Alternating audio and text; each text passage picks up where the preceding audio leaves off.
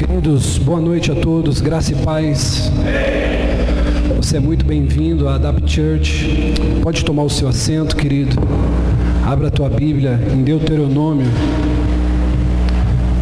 Você pode abrir a tua Bíblia em Deuteronômio, capítulo 28. Aleluias. Glórias a Deus.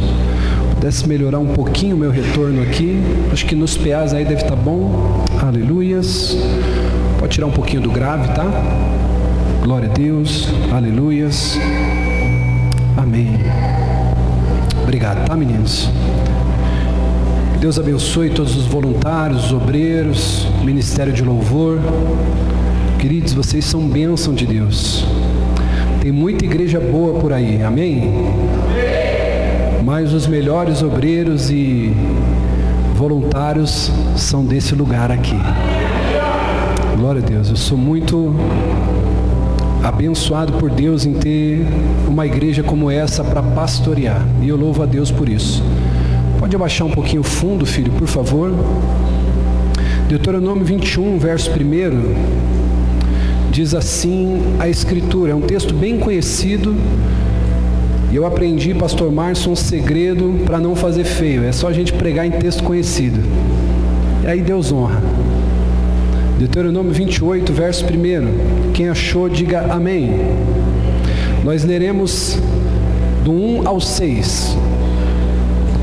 Se vocês obedecerem fielmente ao Senhor, o seu Deus, seguirem cuidadosamente todos os seus mandamentos que hoje lhes dou, o Senhor, o seu Deus, os colocará muito acima de todas as nações da terra. Todas essas bênçãos virão sobre vocês e os acompanharão. Se vocês obedecerem ao Senhor, o seu Deus, vocês serão abençoados na cidade e serão abençoados no campo. Os filhos do seu ventre serão abençoados, como também as colheitas da sua terra e os bezerros e cordeiros dos seus rebanhos. A sua cesta e a sua maçadeira serão abençoadas, e vocês serão abençoados em tudo que fizerem. Pai, nós louvamos a Ti por essa palavra. E o nosso pedido nessa noite é que a Tua palavra nos convença, nos constranja e nos converta. Para que a Tua boa obra seja feita em nossas vidas. Nós oramos em nome de Jesus. Amém. Amém, queridos?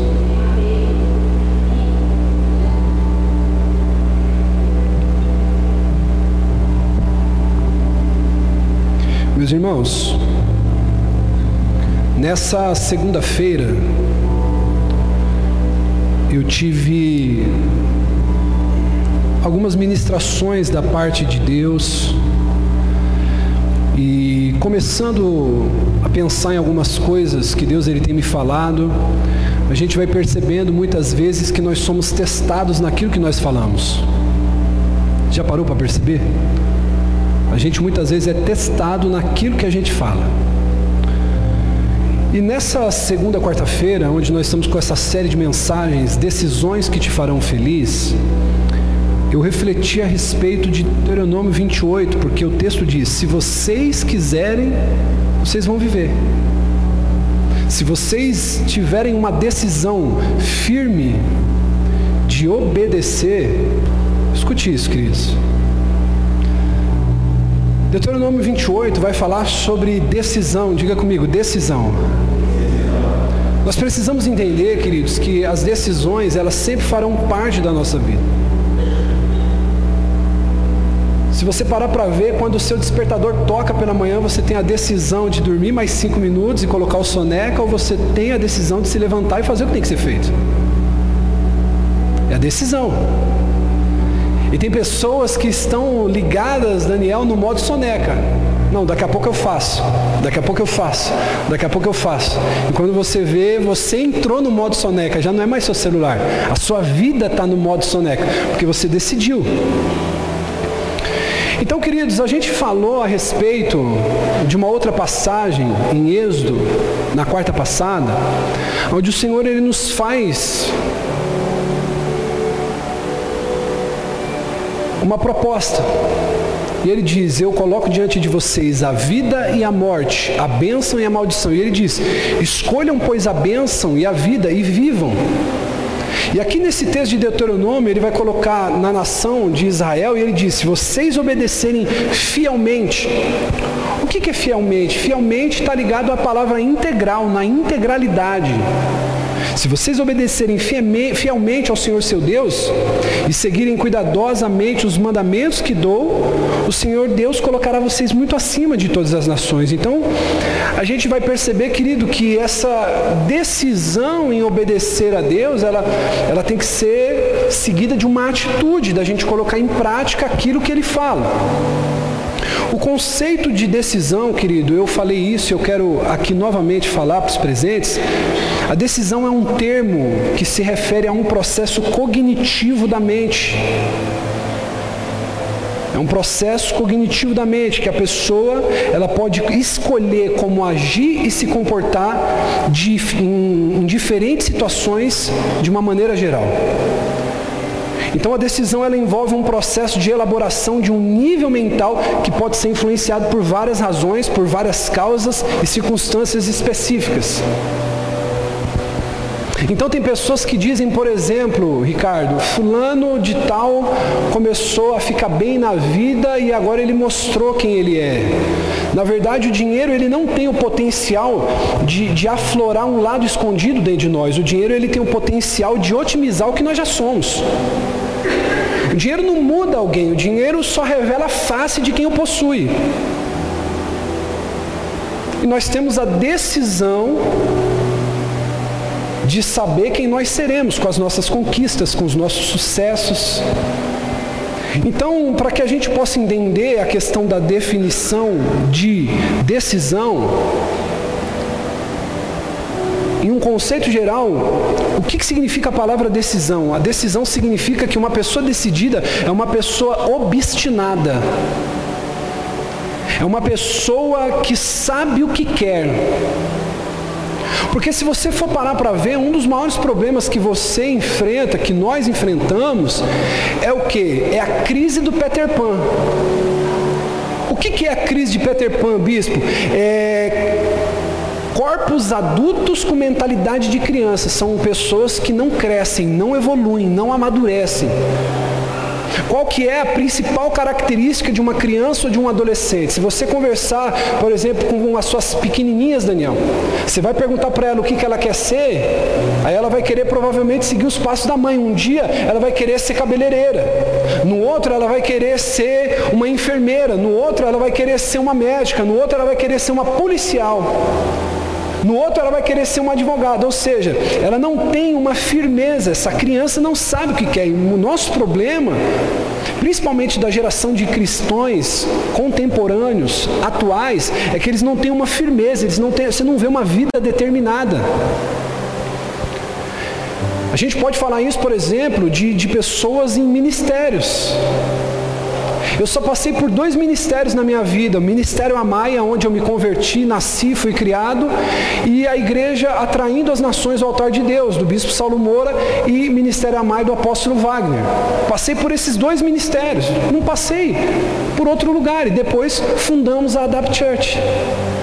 Mas se você conversar com algumas pessoas, elas já não têm mais firmeza, elas vão para as igrejas como consumidores. E se alguma coisa não a satisfaz, não a atende bem, ela vai procurar uma outra igreja que possa satisfazer os seus desejos. Então ela entra na igreja não se sentindo parte daquele meio para ajudar a construir algo relevante, mas ela entra para ser servida. E o Deus que ela cria é o seu próprio ventre.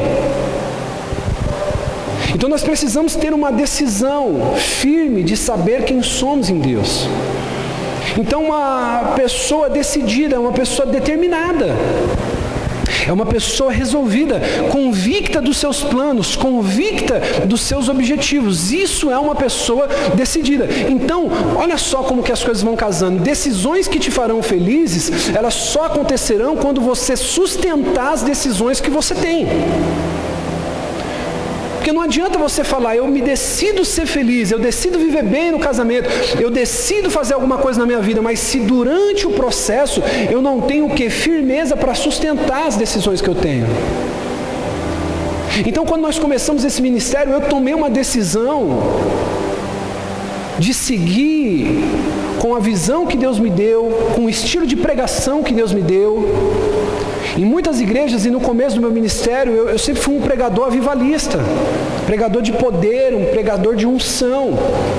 Mas outra coisa muito diferente é você preparar um sermão toda quarta-feira e todo domingo para uma comunidade que te vê semanalmente. Então foi uma decisão. O nosso estilo de igreja, a nossa cultura, não é de uma igreja inchada, é, uma, é de uma igreja que vai crescendo aos poucos, que vai crescendo degrau por degrau. Nós começamos com quatro pessoas na sala da minha casa, depois saímos para um lugar para 30, 50 pessoas, com mais ou menos oito pessoas, e de lá fomos crescendo, fomos crescendo, e estamos em processo de crescimento. Não existe igreja grande, irmão, não existe igreja pequena. O que existe é a igreja em crescimento. E isso frustra muitos pastores. Mas quando eu decidi focar em levantar uma liderança, quando eu decidi focar em discipular, em ministrar, em cuidar da nossa comunidade, eu sabia os desafios que eu ia enfrentar de pessoas que querem ver um crescimento exponencial e rápido. Irmão, deixa eu dizer uma coisa para você. Tudo que nasce grande é uma abominação diante de Deus, porque o processo é nascer e crescer. Você já não nasceu com essa barba que você tem, com o cabelo grande. Você nasceu pequenininho. Você nasceu sem enxergar direito. Você nasceu não sabendo articular suas mãos. Você não sabia falar, você não tinha percepção do que ouvia. Então você foi crescendo e hoje você é uma pessoa crescida. Hoje você tem controle sobre todas as suas funções motoras. Esse é um processo natural. Então quando a gente se decide a isso, não adianta, querido, a gente querer tomar uma decisão, mas com as nossas atitudes do dia a dia não sustentar isso. Quem entende, diga amém. Então uma pessoa decidida é uma, uma pessoa que opta por algo. Irmão, eu fico vendo muitas vezes casamento, o camarada quer casar, a moça quer casar, mas ele, ele, ele quer casar tendo uma vida de solteiro. Quando você opta por casar, querido, a sua prioridade é a sua esposa, a sua prioridade é os seus filhos, a sua prioridade não é a igreja. Melhora o meu retorno, por favor. A sua prioridade que é casado não é a igreja. A igreja ela vem em terceiro lugar. A igreja vem em quê? Terceiro lugar, e esse é meu desafio, te ensinar a ser homem, cara, te ensinar a ser mulher, minha filha. Você entender primeiro que a tua prioridade é a tua vida com Deus. Se você não tiver uma vida com Deus alinhada, você vai ser uma desgraça para o teu marido, você vai ser uma tragédia para os teus filhos e você vai ser uma perturbação dentro da igreja. Então não adianta eu querer enclausurar você aqui dentro sem antes você ser uma pessoa que tem intimidade com Deus lá fora. Você tem que ter uma decisão. Às vezes eu falo com algumas pessoas, querido, e eu vou dizer uma coisa para você, eu fico muito preocupado com uma pessoa que se diz um cristão e que só quer ir para a igreja no domingo. Eu fico muito preocupado com uma pessoa que diz amar a Cristo, mas não lê a Bíblia em casa, não ora. Essa pessoa ela não dá nenhum passo ousado de fé para crescer em Deus. Então, o primeiro é vida com Deus, vida com a família, o seu trabalho e a igreja. Porque se esses três não estiverem alinhados, você vai ser um peso aqui dentro, você vai ser um problema. Então as portas estão abertas, não é para te enclausurar aqui dentro, é para através da igreja melhorar o teu relacionamento com Deus, com a tua família e no seu trabalho. Porque se a gente conseguir discipular o teu coração, você vai ser um marido melhor, você vai ser um funcionário melhor, você vai ser um pai melhor, você vai ser um irmão melhor, você vai ser um amigo melhor, você não vai ser aquele crente chato pra caramba quando tiver uma festa e você vai ver demônio em tudo, menos em você. Tem gente que se converte, irmão, pessoa ela não participa mais de um fim de semana em família. Por quê? Porque vai ter cerveja. Ah, porque vai ter um funk, porque vai ter alguma coisa lá. Irmão, se você não estiver lá, quem vai brilhar com a luz de Cristo lá? Aí uma irmã nos procurou recentemente, semana passada, falando, bispo, tem uma irmã minha que vai fazer uma festa de aniversário para a filha dela. E bispo, ela falou que eu preciso ir, bispo, mas vai ser a Santa Ceia. Eu falei assim, filha, vai para essa festa. Vai para essa festa. Você vai ser mais bênção lá na tua família do que aqui na igreja, mesmo sendo Santa Ceia. Por que, bispo? Porque essa pessoa já está comprometida, está aqui todo domingo, está aqui toda quarta, está aqui toda reunião. Então ela faltar uma vez para dar bom testemunho lá. Agora, se a gente vê que a pessoa está estragada, não, não vai para a festa não, é melhor você ficar aqui na igreja. Então, irmãos, a gente precisa tomar decisões na nossa vida. Então, se você tomou uma decisão, por exemplo, de ser um ministro, de ser um músico, de, de, de fazer alguma função, você tem que ser homem, cara. A gente não tem que ligar para você, para você vir fazer. Você se comprometeu, você tomou a decisão, ninguém te, ninguém te obrigou. A gente até chama. Mas se a gente te chama e você vem, você veio porque você está ciente das responsabilidades.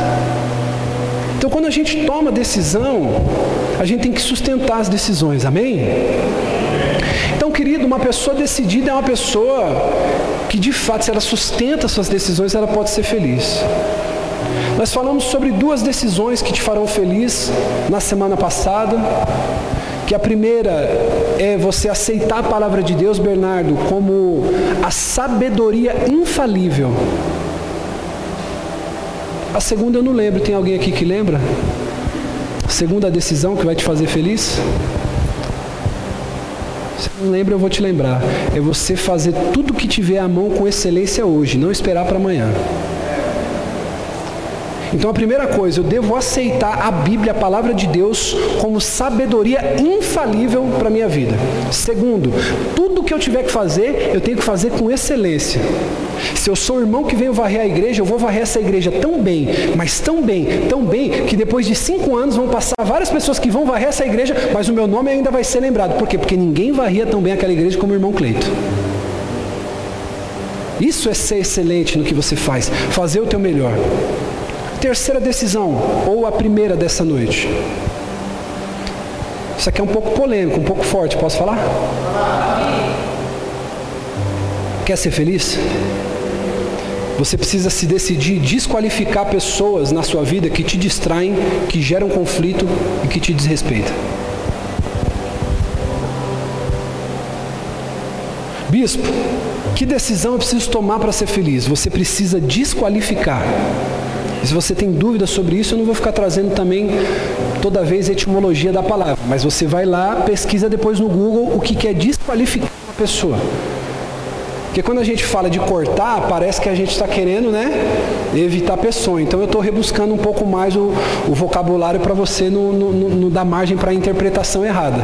Então você tem que desqualificar algumas pessoas que geram distrações, conflitos e desrespeito. Ô bispo, por que, que você chegou a essa conclusão? Olha o que eu vou ler para você. Mateus capítulo 5, versículo 29. Olha o que o texto diz. Diz assim, Mateus 5, 29. Se o seu olho direito te fizer pecar, arranque-o e lance fora. É melhor perder uma parte do seu corpo do que ser todo ele lançado no inferno. Que, que eu chego a essa conclusão, pastor Marcos? Porque se a Bíblia manda eu arrancar o olho e desfazer dele, quanto mais de pessoas tóxicas e que trazem desrespeito, distrações e conflitos para a minha vida. Se a Bíblia está dizendo, Ju, se o meu olho me fizer pecar, eu devo arrancar e jogar fora, e se uma pessoa me leva ao erro? E se uma pessoa que só gera conflito na minha família? E de uma pessoa que me desrespeita e me leva a pecar? Que, que eu devo fazer? Irmão, nós precisamos entender que aonde impera o desrespeito e a traição, o amor é pobre. A confiança é nula e a admiração desaparece. Ambientes onde não existe respeito, reverência, honra pelo próximo, o amor desaparece.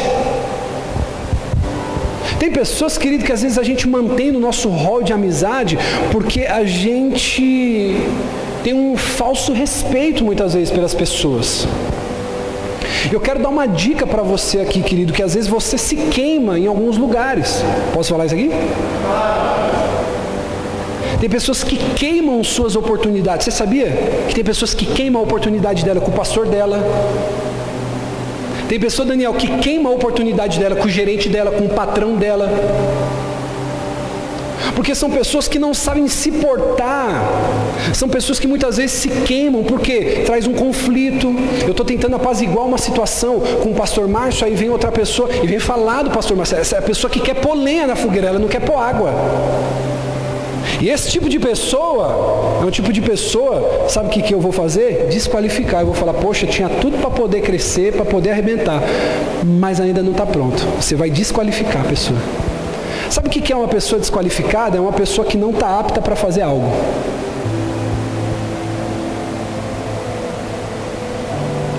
Então eu quero te dar um conselho aqui, principalmente aos homens, que os homens nessa questão cometem mais exageros que as mulheres. Se constrange a outra pessoa, não confunda o que você chama de brincadeira com desrespeito. Porque às vezes você pode, querido, por exemplo, você vai tocar num, num assunto. Dá um exemplo aqui, eu sou curado, resolvido quanto a isso. Mas às vezes uma pessoa que está acima de você, um pastor, um presbítero, um patrão, um gerente, você nunca deve fazer uma brincadeira se de repente o cara está um pouquinho gordinho. Porque pode ser que ele não esteja resolvido quanto a isso. Para você é uma brincadeira, mas para ele é um desrespeito. E você vai estar tá sendo o quê? Desqualificado para poder estar tá naquele meio. E aí você percebe que muitas vezes não é que Deus te abençoa, é você que faz cagada demais. Desculpa até a expressão.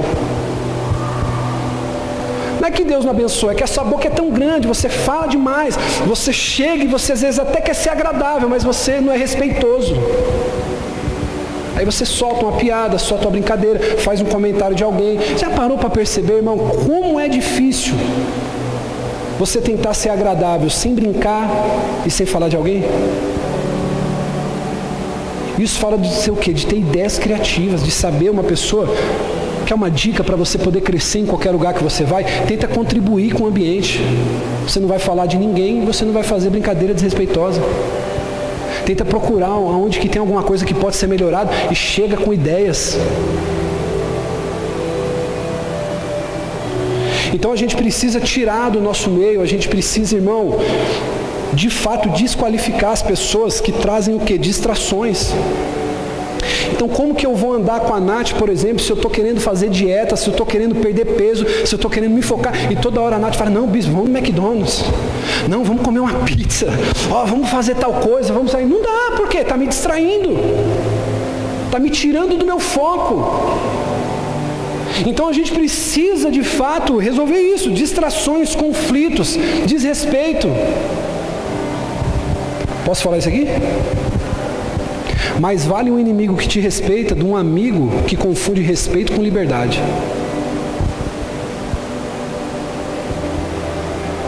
Eu vou repetir isso aqui. Mais vale um inimigo que te respeita do que um amigo que confunde desrespeito com liberdade, por achar que tem liberdade. Posso falar isso aqui, sim ou não? Eu amo todos vocês. Amém? Mas eu não sou seu amigo.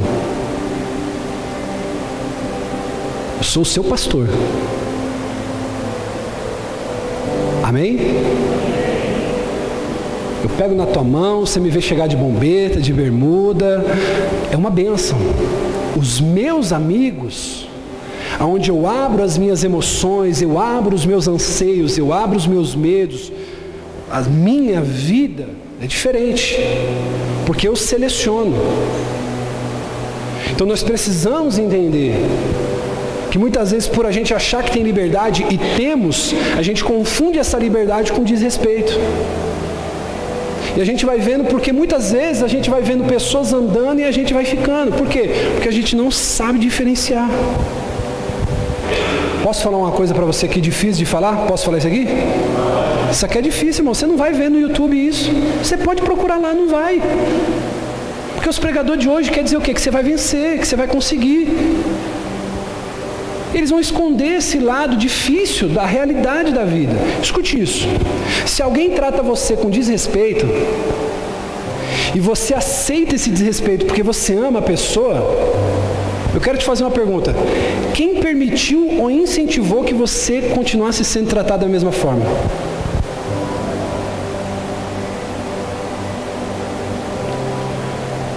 Cadê o João Paulo? Está lá atrás. Eu vou falar aqui porque o João Paulo é um filho. Ele chegou uma vez na porta da minha casa para poder pegar uma chave. E quem conhece aqui sabe que o João Paulo ele é, é meio pá virada, né? O João Paulo ele é meio doidinho das ideias. Aí ele foi pegar uma chave lá em casa, eu não sei o que eu perguntei para ele. Aí ele falou: É, lá não tem, pô, já não falei? Aí eu peguei a chave, desci a escada, abri o portão, falei: Vem aqui, filho. Eu falar uma coisa para você. Eu não sei em que momento você achou que eu te dei liberdade para falar comigo assim. Espero que seja a última vez. Não sou suas negas. Não sou seus amigos me deu respeito porque eu te respeito. Ele me olhou assim, bispo, me perdoa, mas o que, que eu fiz? Não, se você está acostumado a tratar as pessoas assim, você precisa rever o teu conceito. Falei, não, bispo, me perdoa. O que, que eu quero dizer para você? Ele vai pensar duas, três, quatro vezes antes de falar comigo? Sim ou não? Então, quando a gente toma uma decisão de colocar muitas vezes algumas pessoas nos lugares delas, elas vão começar a nos tratar da maneira que a gente merece. E é você que decide como você deve ser tratado. Às vezes você está sendo desrespeitado e as pessoas não respeitam você, sabe por quê? Porque você mesmo se respeita. Isso eu exijo de todos que estão aqui, sabe por quê? Porque é a maneira como eu te trato, é a maneira como eu me dirijo a você. Então você veja que a honra é uma via de mão dupla. A gente não pode falar só da honra do discípulo para com o líder se o líder não honra o discípulo. Então a honra é uma via de mão dupla e ela só funciona quando eu te honro, Daniel, e quando você me honra. Quando é só de um lado, é desequilibrado. Então, amor, se alguém trata você com desrespeito e você aceita porque ama, quem está alimentando esse desrespeito? Diga comigo assim, eu. Lucas capítulo 9, versículo 61 diz assim: Ainda outro disse: Vou seguir-te. Vou seguir-te, Senhor, mas deixa-me primeiro voltar e despedir da minha família. Primeiro, que a gente vê aqui nesse texto que a gente leu, fala sobre o respeito, aqui sobre a distração. Jesus estava vocacionando homens para o trabalho, discípulos. E aí ele vai dizer o seguinte: olha, antes de eu fazer o que eu tenho que fazer, deixa eu me despedir da minha família. A distração, se você parar para perceber, querido, é a responsável de você ainda não estar tá no lugar que você sonha que você deseja, de não ter o corpo que você deseja, de não ter o ministério que você sonha, de não ter a vida financeira que você almeja por causa da distração. Sabe qual é a prisão perfeita para o pensamento? É a distração. Posso falar isso aqui? Quantos de vocês aqui já sentou para jogar um videogame e falou assim, eu vou me distrair? Era 8 horas, aí quando você foi ver, era 4 da manhã, você ainda estava jogando. Quantas vezes você usou uma coisa que era para te distrair ou uma coisa que era para poder te dar uma certa paz, um certo descanso e aquilo te roubou? Aquilo de fato te distraiu. Então nós precisamos evitar distrações, pessoas que nos distraem, pessoas que sempre estão tirando o nosso foco das coisas. Nós precisamos desqualificar. Isso vai ser uma decisão que vai te fazer feliz. O problema nosso, sabe qual é? É que a gente quer ser educado ao extremo. A gente tem pessoas que querem amar mais do que Deus.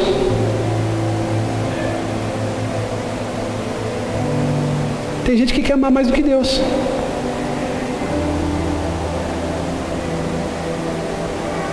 Mas Deus é amor. Mas Ele que fez o inferno, tá? E Ele vai mandar para lá. Já parou para pensar nisso? Então a gente precisa entender que essas distrações elas vêm para nos fazer o quê? Parar. Existem três possíveis razões. Quantas? Para uma pessoa não cumprir a promessa que ela te faz. Só que agora eu quero, eu quero redobrar a sua atenção, você que é líder dessa igreja. Você que é pastor, presbítero, evangelista. Só tem três possíveis razões para uma pessoa não cumprir a palavra dela ou a promessa que ela faz. Primeira, quando ela é distraída. É uma pessoa que se compromete, Bernardo, com várias coisas. É aquela pessoa que diz sim para todos e no final o que ela faz é não para esses todos. Ela diz sim para tudo e não se compromete com nada. Segundo, é uma pessoa negligente, é aquela que sempre vai deixando para depois, o procrastinador. Ou terceiro, é uma pessoa que não tem caráter, ela fala mesmo, mas ela não está nem aí. A palavra dela não quer dizer nada. Tem pessoas que convivem, eu, querido, não consigo conviver sabendo que eu estou devendo 10 centavos para alguém. Eu não consigo. Eu não consigo. Mas tem pessoas que não estão nem aí para a reputação dela, para a imagem dela. Então, irmão, eu achei uma coisa na internet muito bacana, eu quero compartilhar com você. Se você quiser anotar isso, pode anotar. Deu trabalho para eu achar. Sabe o que significa distração? Distração, Bernardo, é quando você muda de opinião e nem se dá conta disso. Era quando você gostava de uma coisa, aquilo era importante para você, mas sem você saber, você fala: caramba, mas isso aqui já não é mais importante para mim, eu, eu, mudei de opinião a respeito disso, eu, eu nem sabia. Em algum momento você se distraiu. Próximo, conflito. Provérbios capítulo 20, versículo 3. Abre para mim que esse aqui é muito forte, muito poderoso. Meu Deus, eu só falei do primeiro, só eu falei demais hoje, hein? Já está acabando meu tempo já. Abre aí para mim rapidinho, filho, Provérbios 20, versículo 3. É uma honra dar fim, dar fim a contendas. Diga comigo, é uma honra. Pode ser melhor e mais forte. É uma honra dar fim a contendas, fofoca, Disse-me, disse, leve trás, mas todos insensatos envolvem-se nelas. Irmão, a Bíblia nos ensina a desqualificar pessoas que entram em conflito, pessoa que entra em mexerico. Eu já falei sobre isso, mas tem três demônios que atuam constantemente na igreja. Quantos demônios? Quantos demônios? Eu vou te falar o nome desses três demônios. Me disseram, me contaram e estou sabendo. Me disseram que o pastor Mário, não sei não, hein? Você ficou sabendo aí? Ou me contaram, estou sabendo de uma quentíssima.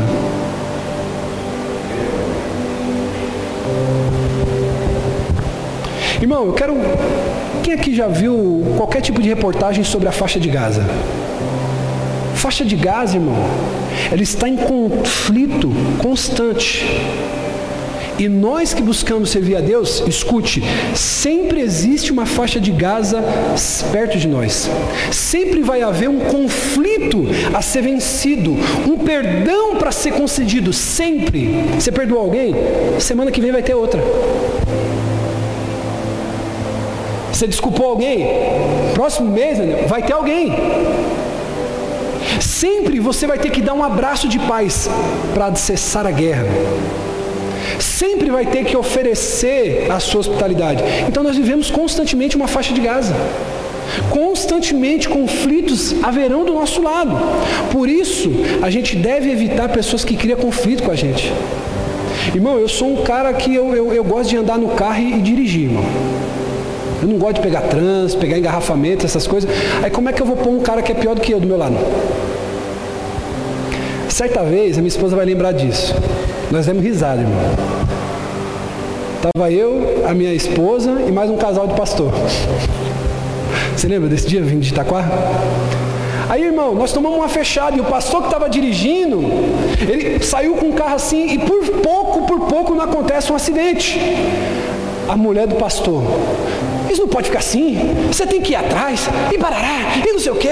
E barará. Eu falei assim, meu Deus do céu, minha esposa olhando para ela assim, não, calma, minha irmã. Se fosse meu marido dirigindo aqui você falasse isso aqui, ia dar um problema. Mas eu estou curado hoje, amém, irmão? Depois que eu vi um revólver na minha cara, irmão, Jesus me curou. Foi uma benção, irmão. Graças a Deus estou vivo para contar aqui. Imagina se eu tivesse morrido. Só foi um revólver na minha cara, irmão. Fui liberto. Glória, Jesus é bom, irmão. Mas eu não quero que você tome um, um revólver na cara. Fiquei mansinho, irmão. Só não vem arriscar bater no meu carro, mas de ficar arrumando confusão, não faço mais. Pessoas que geram conflito. Salete, você sabe do seu temperamento. Você sabe que tem tipos de notícia, tipo de coisa que se as pessoas trouxerem para você, vai te inflamar. Você sabe ou não sabe? A gente sabe, pastor. A gente sabe, eles. A gente não sabe, amor. A gente sabe. E tem pessoas que parece que sabem apertar a tecla SAP em nós. Ela vai saber trazer aquela informação, Daniel, de um jeito que aquilo vai te acender. É a pessoa que gera conflito. Quer ser feliz? Desqualifica a pessoa que traz conflito para você, irmão. Quem aqui já ouviu falar de um homem chamado Nelson Mandela? Nelson Mandela ele escreve uma coisa muito interessante, a frase dele é interessante. Ele diz assim: ó, Nós devemos promover a coragem aonde existe medo. Devemos promover o acordo aonde existe conflito e inspirar esperança aonde há desespero. É aquele tipo de pessoa que sempre vai aplacar você na sua dificuldade. Posso falar uma coisa aqui? Hoje eu tenho três pastores do meu lado que são estratégicos e pouca gente percebe isso. toda atitude impensada que eu desejar tomar, o pastor Márcio, o pastor Diego, o pastor Fábio tem um temperamento totalmente oposto do meu. Eles vão me ajudar? Com certeza.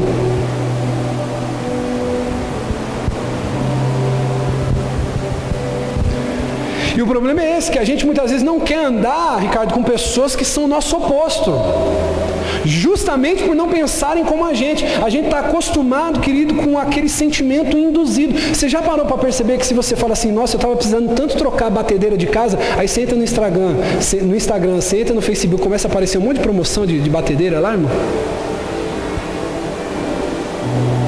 Você gosta do PT. Provavelmente lá na sua timeline só tem quem gosta do PT. Você gosta do Bolsonaro. Só vai ter gente que gosta. Isso vai nos condicionando a sempre querer ter pessoas que pensam igual a gente. E posso falar uma coisa? Isso faz muito mal para você.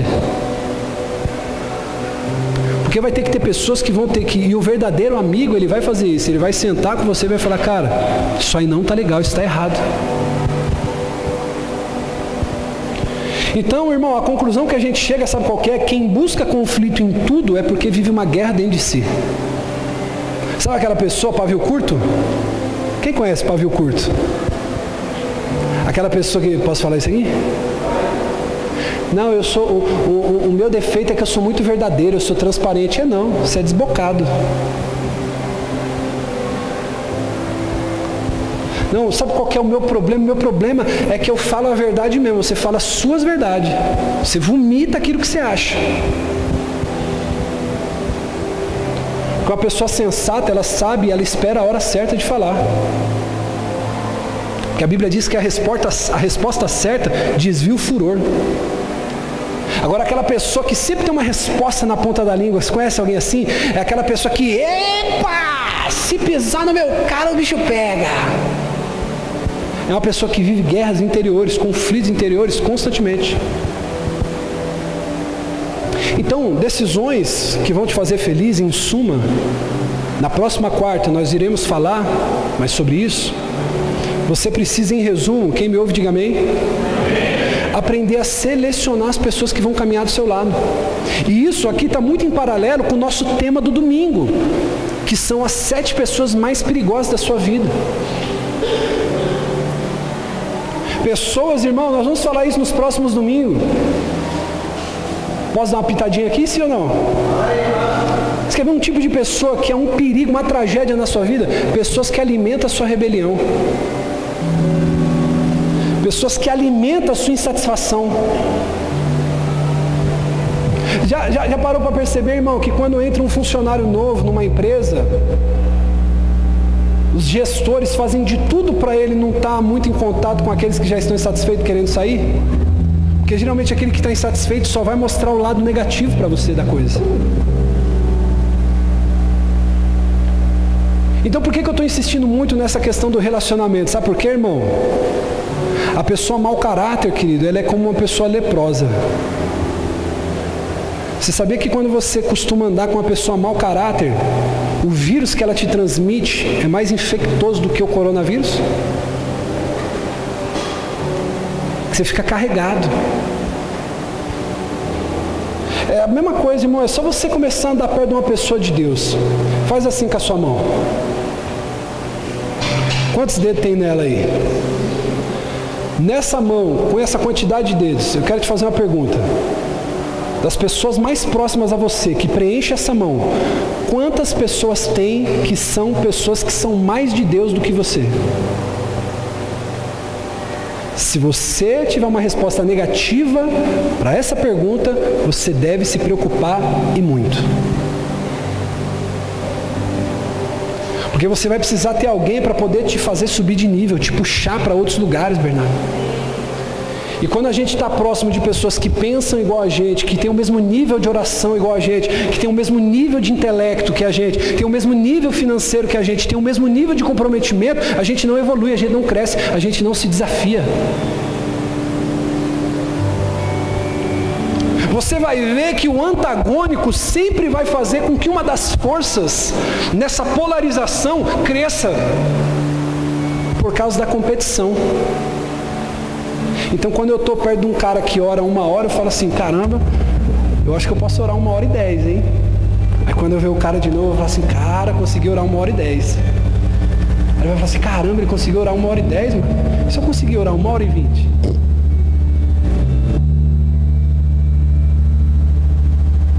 Então decisões que vão te fazer ser feliz, discute isso. E é um desafio para nós é aprender a dizer não e é a gente aprender a não se relacionar com certo tipo de pessoa. Isso vai começar a te fazer bem. Sabe aquele tipo de pessoa que às vezes você para para conversar, mas você fala assim, meu, eu estou conversando aqui, mas eu sei como eu vou sair dessa conversa. E às vezes pela educação a gente continua. Quero que você seja sincero, só se essa palavra falou ao teu coração e tem alguém que você pensou na sua mente que você tem que parar de andar, você não tem que excluir, escute isso. Você não tem que excluir essa pessoa. Mas que você deve andar menos, você deve ter menos profundidade com ela. Só quem de verdade essa palavra falou contigo e veio alguém na tua mente aí. Quem? Quero convidar você a se colocar de pé.